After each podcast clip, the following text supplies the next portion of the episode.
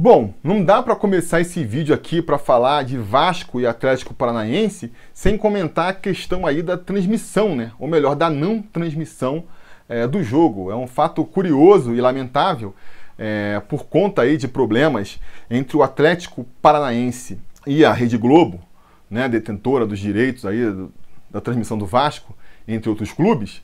A partida ela não vai ser transmitida nem na TV aberta, nem na TV fechada, nem por pay-per-view. E como a gente está numa, numa situação de, de, epidemia aí, em que o acesso ao estádio também está fechado, vai ser um jogo quase fantasma, né? Que ninguém, quase ninguém, vai ter acesso, quase ninguém vai poder ver. Fala-se uma transmissão internacional, aparentemente os direitos de transmissão internacional foram vendidos sem problema e um eventual link pirata para assistir um jogo pode ser uma solução. Não sei qual vai ser a, a viabilidade disso. Então, a, a, até segunda ordem, né, vai ser um jogo que a grande maioria da torcida vascaína e do público brasileiro em geral não vai poder assistir. Acho uma situação lamentável, né? E vou tentar aqui explicar por que, que isso está acontecendo, por que, que é lamentável, não é mesmo? Uh, basicamente, vocês podem estar se perguntando assim: por que, que a Globo não está querendo transmitir essa partida? Não vai transmitir essa partida? Se, de acordo com a nova a nova MP aí do direito de transmissão, né? É, o mandante, ele é, é, o dono, detentor exclusivo do direito de transmissão. No caso dessa partida seria o Vasco. Por que, que a, Globo tem os direitos do Vasco? Por que, que ela não está transmitindo essa partida, né? Ela não está transmitindo e nem vai ceder os direitos para o Vasco transmitir pela Vasco TV, porque ela está contra é, é, essa, essa. Ela não é contra a MP, mas ela é contra a, a MP sendo aplicada já para campeonatos onde é, os contratos foram assinados antes da, da MP ser, ser é, sancionada. O que, cara, faz sentido, sabe? Eu acho que, que, a, que a Globo ela tem um certo sentido nessa, nessa, nessa briga, porque ah, você faz os, os acordos e os contratos de acordo com a lei vigente. Você está imaginando que aquela lei vai ficar até o final do contrato, né? Então, e pela lei anterior, você precisava ter os direitos do mandante e do visitante para poder transmitir a partida. Então, com isso, a Globo ela foi, por exemplo, fechar um acordo com o Esporte Recife, foi fechar um acordo com, sei lá, o Atlético Goianiense, com o Ceará. Por quê? Porque sabia que quando o, o esporte fosse jogar com o Vasco, quanto o Ceará fosse jogar com o Corinthians, quando o Atlético Goianiense fosse jogar com o Flamengo, ele precisava do direito desses clubes para poder transmitir essas partidas. Então, ele aceitou pagar ali um preço que talvez não pagasse se a lei já fosse como está sendo agora com a SMP, né? Então ele se sente lesada, a Globo se sente lesada por essa reforma, ela não quer é, tá brigando pelos direitos dela lá, não quer que outras emissoras transmitam o jogo também, acha que elas vão estar tá se beneficiando caso da esporte interativo.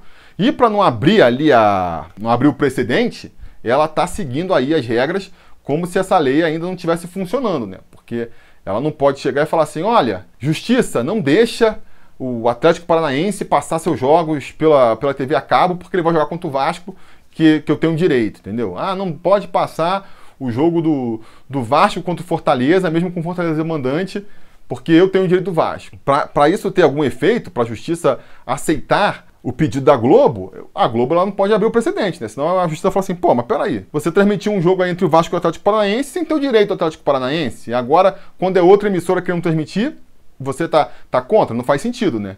Então, por conta disso, a Globo tá cortando os direitos aí, né? Prefere não passar. Insisto, eu acho que tá no direito dela, ela tá pensando no melhor dela, não no melhor do futebol brasileiro, né? Acho que essa questão também da, da insegurança jurídica que o pessoal levanta aí faz sentido, porque você fala assim, ah, a Globo, ela é ruim, ela está monopolizando o futebol brasileiro, tem que acabar, bababá, beleza. Mas olha só, você quer que então acabe a Globo. Então, para a Globo acabar, vai ter que. Você quer que, que entre uma Netflix e patrocine o Vasco, passe os jogos do Vasco, uma Amazon, passe do Flamengo.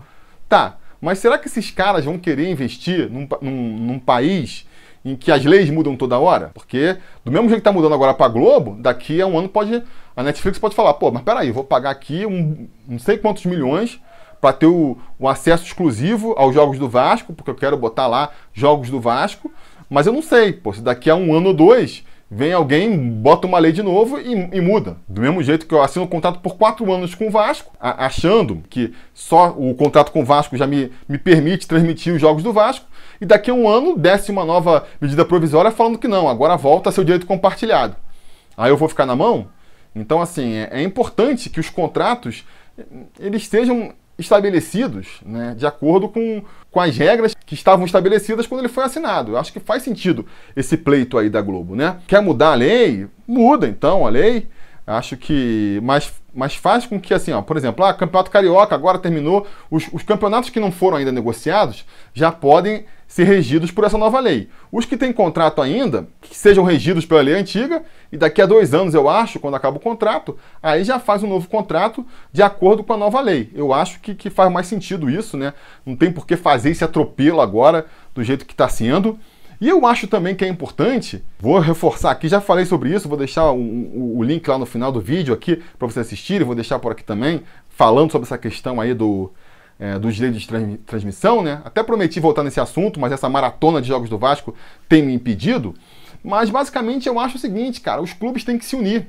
Os clubes têm que se unir para defender o melhor. Quem tem mais, quem é mais preocupado e a quem mais interessa o bem-estar do futebol brasileiro? É a Rede Globo? É a Netflix? É quem que seja? Não é. Sabe? É o governo? Também não. É, são os próprios clubes. Então os próprios clubes eles têm que se unir e, e, eles pautarem. Porque, por exemplo, a, o Atlético Paranaense aí está brigando com a Globo porque acha que está ganhando pouco e é uma reivindicação justa deles e tudo mais. O Flamengo já estava brigando antes. Agora pega o exemplo do Atlético. Será que a torcida do Atlético está gostando? Não pode ir nos jogos já, por causa da, da, da, epidemia. A gente sabe que não tem público no estádio. Aí não pode ver os jogos, não pode ir nos estádios ver os jogos não está passando em lugar nenhum, a maioria deles, né? Porque às vezes a Globo assinou, acho que na TV aberta, e quando passa, paga uma coisa para o Atlético Paranaense, mas se não passar na TV aberta, não ganha dinheiro também. Os patrocinadores devem estar chateados, porque a sua marca deixa de ser exposta com isso. É, pesando lá na balança, será que o Atlético Mineiro tá o Atlético Paranaense, desculpa, está ganhando mais ou está perdendo mais com essa mudança? Sabe? Flamengo, será perdeu aí 18 milhões no Campeonato Carioca e não ganhou por outro lado? Será que vai ganhar no futuro? Então acho que essa, que essa ideia de cada um brigando pelo seu direito separado prejudica os clubes individualmente e prejudica o futebol brasileiro como um todo. Então acho tem que parar aí de mesquinharia e de implicância e rivalidade, sei lá o que, que for, e tem que todo mundo se juntar e negociar em grupo, entendeu? Então assim, ó, o que, que é mais importante, o que, que é melhor para o futebol brasileiro e para nós clubes? É vender todos os direitos para uma emissora só e ela tem um monopólio e ela faz o que achar melhor, então vamos todo mundo vender para uma. Ah, não, é legal dividir, diversificar para ter vários acessos. Se a gente divide, cada um pode pagar mais e é mais dinheiro para a gente, então divide. Entendeu? É legal fazer liga, é, é, é fazer campeonato mata-mata. Eu acho que os clubes eles têm que puxar essa responsabilidade para eles. E para eles fazerem isso, eles têm que se unirem. Não dá para achar que cada um sozinho vai vai conseguir resolver, porque não vai. É um, o esporte, por natureza, é coletivo, um depende do outro. Ninguém consegue fazer campeonato sozinho. Então, chegou a hora dos clubes crescerem, né, amadurecerem e sentarem na mesa para conversar. Enquanto isso não for feito, acho que a gente vai continuar vendo essa, esse tipo de coisa aí. Vasco Atlético Paranaense, um jogo super legal e a grande chance é que ninguém vai ver. Mas vamos mesmo assim falar dessa partida agora.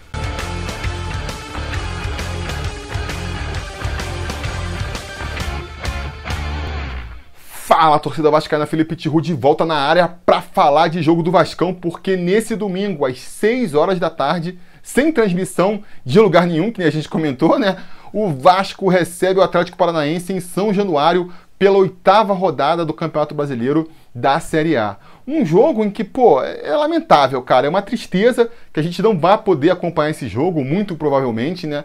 Porque era um jogo não só muito interessante, todos os jogos do Vasco são interessantes, a gente quer ver todos os jogos do Vasco, mas esse em especial era muito importante porque é um daqueles jogos decisivos para o Vasco, né? um daqueles jogos fundamentais para o Vasco na, na sua briga principal e de todos os clubes, que é a permanência na Série A, porque eu, eu costumo dividir os jogos do Vasco em três categorias, né? Tem aqueles jogos em que o Vasco ele é completamente é, franco atirador, o que vier é lucro, né? São aquelas partidas normalmente fora de casa, contra times que estão lá em cima da, da tabela ou times muito tradicionais. Então, pô, se você vai jogar contra um Corinthians no Itaquerão, a gente quase não consegue ganhar dos caras lá. Não dá para contar com, com pontos desse jogo. Então, são jogos muito mais difíceis para o Vasco, mas são jogos que até por conta disso eu vejo mais relaxado, né? O que vier desse jogo é lucro. Aí tem uma segunda categoria, que são aqueles jogos em que o Vasco tem uma chance maior de, de pontuar, tem que pontuar em alguns jogos de, desses, né?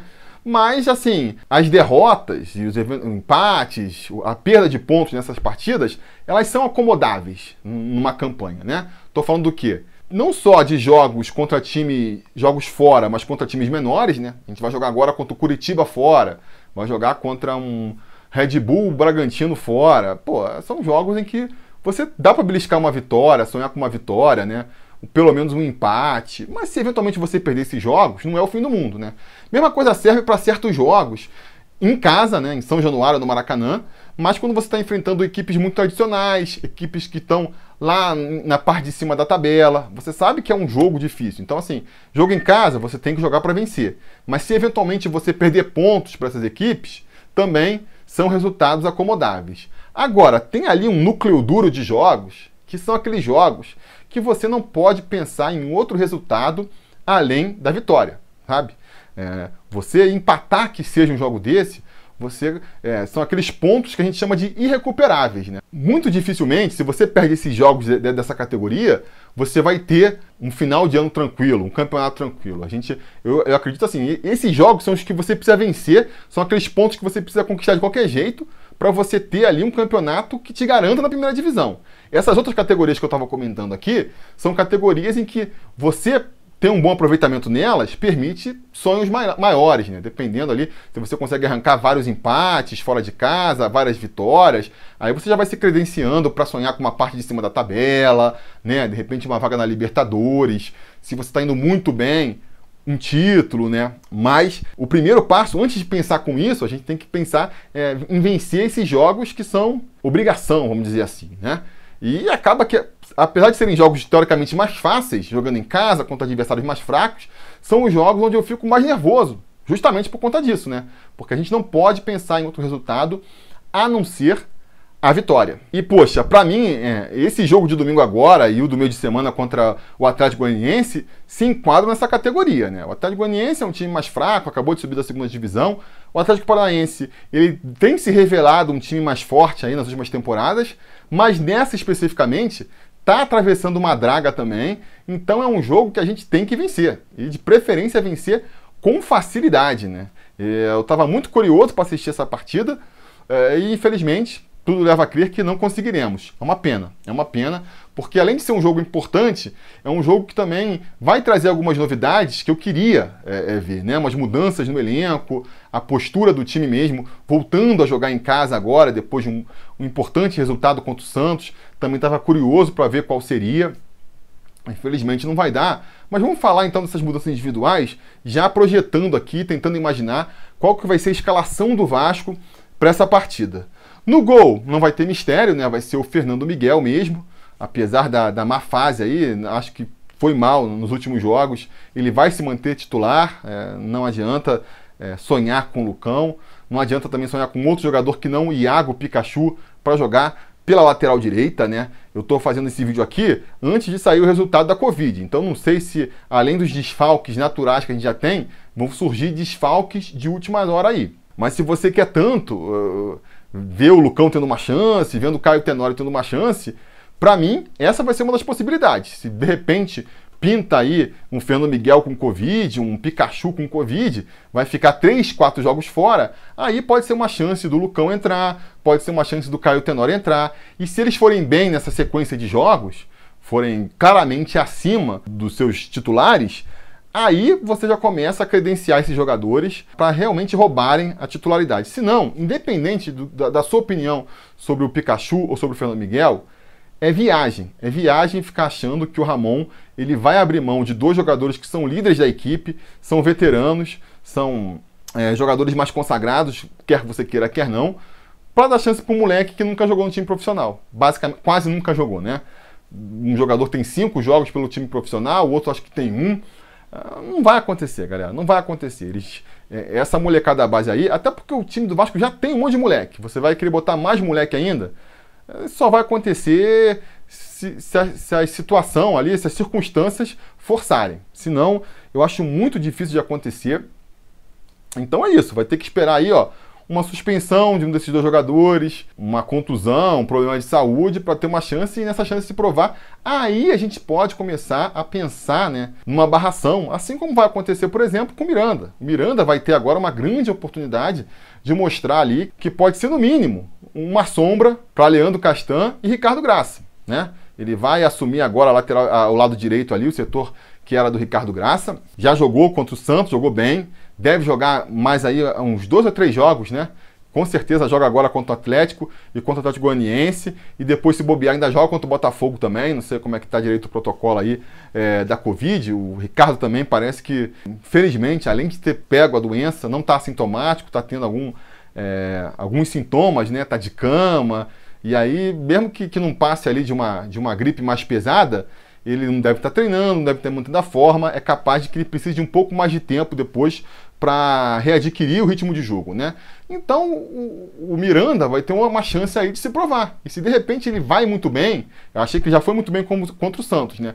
Se ele reforça essa boa impressão agora contra o Atlético Paranaense nos jogos seguintes, pode ser que quando o Ricardo Graça volte, ele já tenha perdido a posição. O cara tá tão bom que você nem tem a coragem de barrar ele, entendeu?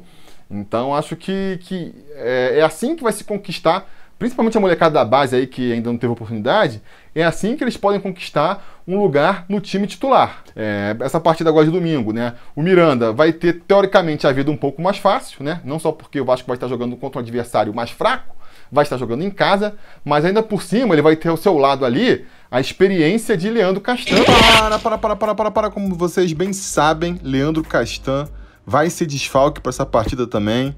É, treinou normalmente durante a semana, mas aí na última hora foi avisado que ele vai ser mais uma vez poupado, o que não deixa de ser meio preocupante, né? Deixar uma pulguinha atrás da orelha, porque em cima da hora se resolve poupar ele de novo, mas enfim, desconsiderem aí o que eu falei, a gente vai com a, com a zaga inexperiente mesmo, e nesse caso acho que quem vai ser escalado na posição ali, ele deve manter o Marcelo Alves, né?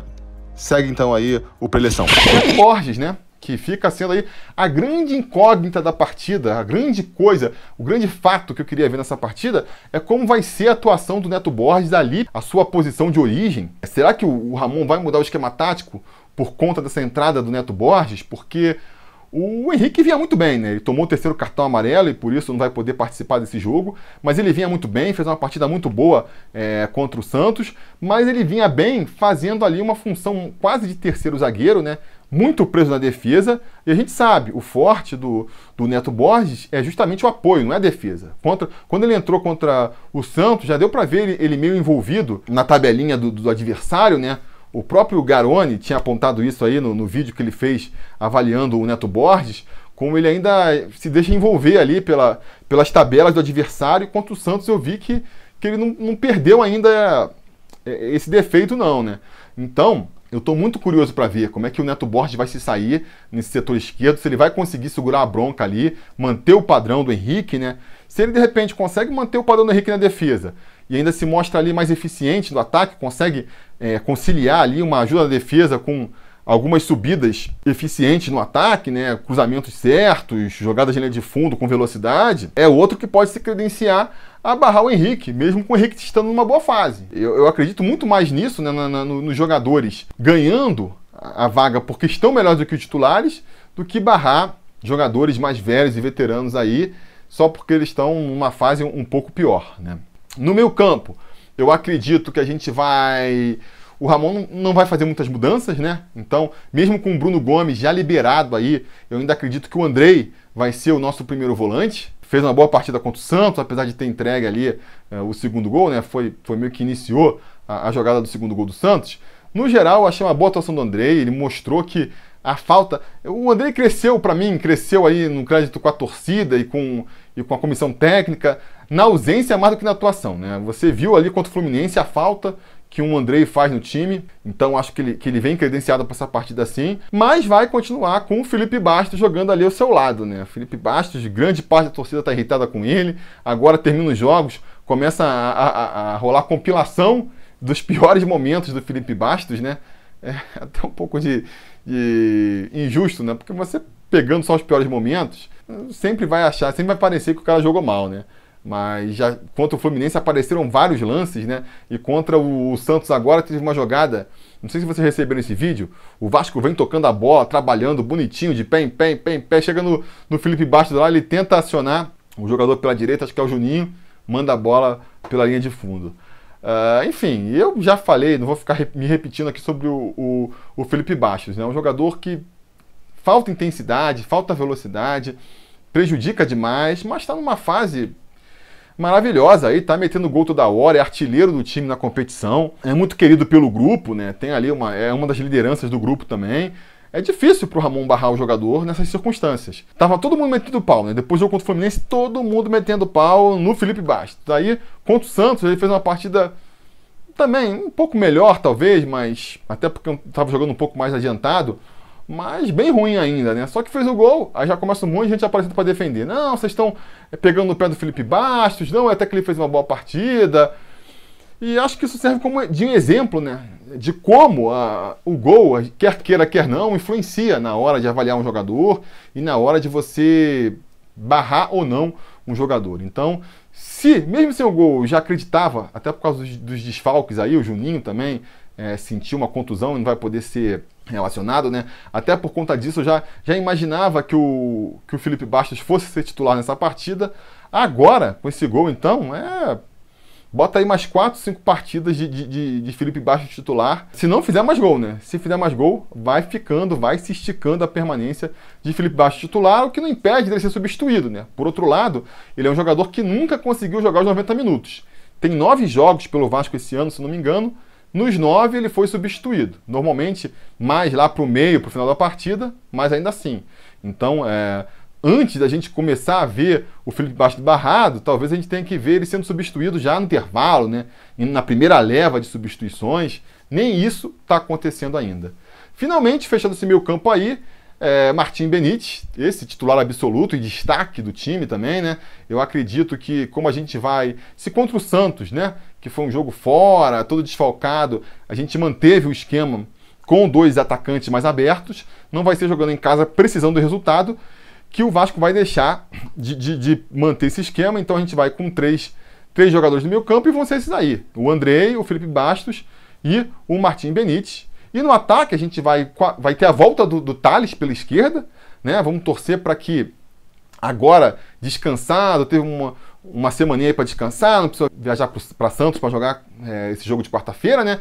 Que ele volte ainda mais descansado e apresente um futebol ainda melhor do que ele apresentou contra o Fluminense. Estava numa crescente interessante aí. Espero que se confirme isso né, nessa partida.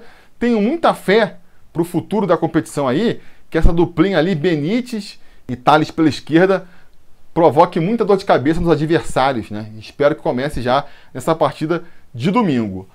Jogando como centroavante, a gente vai ter mais uma vez o Germancano, né? E fica mais uma vez a torcida para que ele consiga ser mais acionado durante a, a partida, que a bola chegue mais vezes para o cano, porque está chegando muito pouco. Quando chega, acho que o Vasco tem que trabalhar aí, ó, com, com, o ideal de chegar a bola quatro vezes. O Ramon tem que dar seus pulos, dar seu jeito para fazer uma maneira do time conseguir entregar quatro bolas um pouquinho mais limpas para o Cano na partida. Porque se ele tiver quatro oportunidades, pelo menos um gol ele vai fazer e aí o caminho para a vitória aí já tá já vai ficar bem encaminhado, né? Vamos ver se ele consegue receber um pouquinho. Contra o Santos ele, pô, ele teve o pênalti que ele bateu, né? Mas não foi nenhum lance dele. Fora isso, teve aquela bola na trave ali que foi uma jogada que ele criou para ele mesmo, né?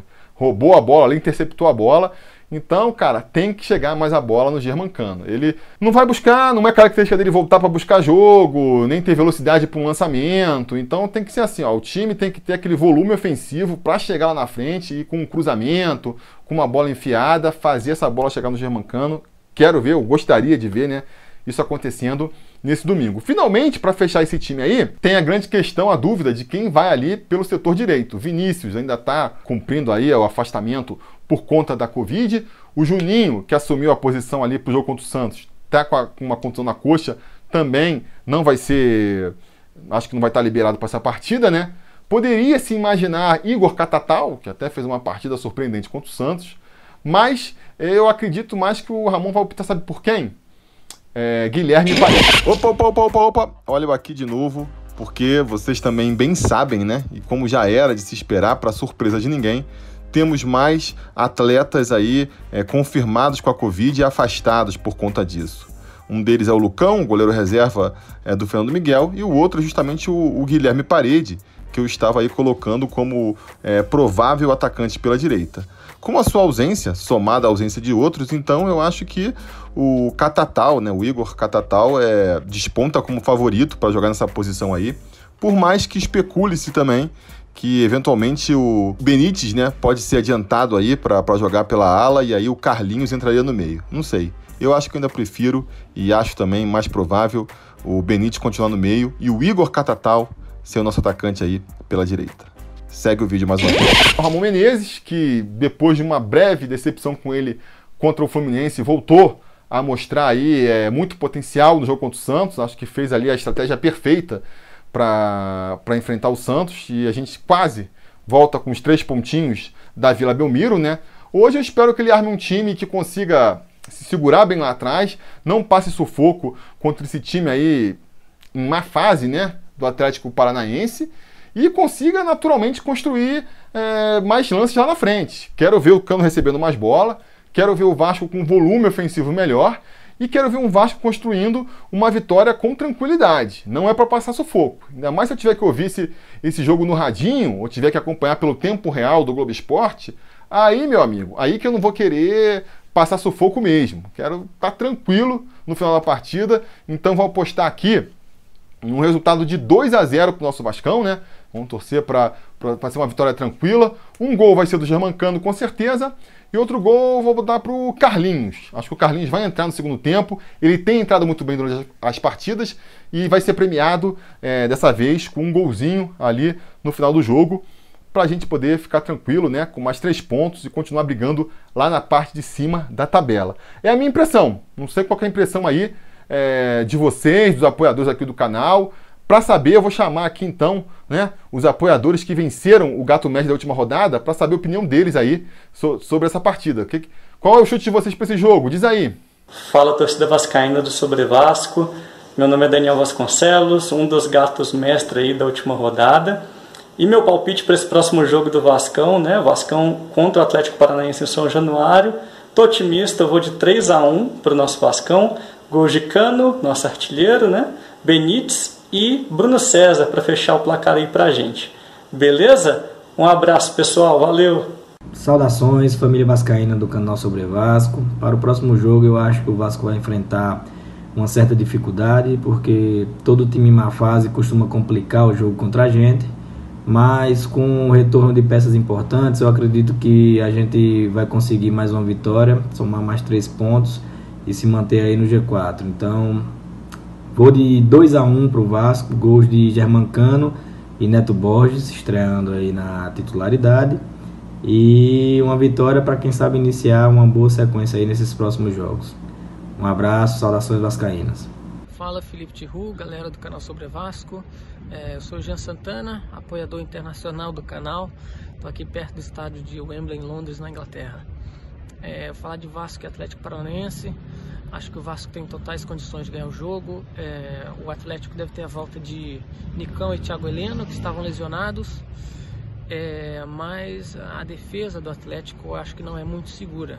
É, o Atlético vem de cinco resultados é, negativos, né? quatro, derro é, quatro derrotas e um empate contra o, contra o Bragantino. Foram jogos difíceis, 3 a 1 contra o Santos e placares magros é, ali é, contra o São Paulo, Fluminense, Palmeiras e empate contra o Bragantino. Então, como eu disse, né, uma defesa que, que, acho que não é muito segura. Se o Vasco pressionar ali, principalmente no, no lado esquerdo, acho que o Vasco tem totais condições de sair com a vitória. É, acho que vai ser 2 a 0 um gol de cano e um gol de Pikachu. Falou. Então tá aí, tá aí a opinião da galera. Se você também quer participar do Gato Mestre, né, e ganhar o prestígio de ser um conselheiro Gato Mestre no final da temporada e também ali uma camisa do Sobre Vasco, né, Cara, o que tá esperando? Vira membro aqui do canal. Você, a partir de 3 reais, já pode virar membro. Deixe o seu palpite aqui nos comentários, dizendo o placar e quem vai fazer os gols do Vasco. E você já está automaticamente participando do troféu Gato Mestre. Se você não pode ou não quer apoiar a gente, dá sua opinião também aí. Vale, você pode depois tirar onda de que eu previ, eu falei que ia ser assim. Também tá valendo. É... E, cara, curte o vídeo, assina o canal, liga as notificações para ser avisado, porque depois da partida, tendo assistido ela ou não eu volto aqui para comentar, né? É, se a gente não puder comentar os lances da partida, no, pelo menos a gente comenta aí as consequências do resultado, não é mesmo? Então, espero vocês aqui depois da partida e até lá a gente vai se falando. A realização desse vídeo só foi possível graças ao apoio inestimável dos conselheiros do Sobre Vasco. Ajude você também ao Sobre Vasco continuar no ar se tornando um apoiador em apoia.se barra ou sendo um membro do canal aqui no YouTube.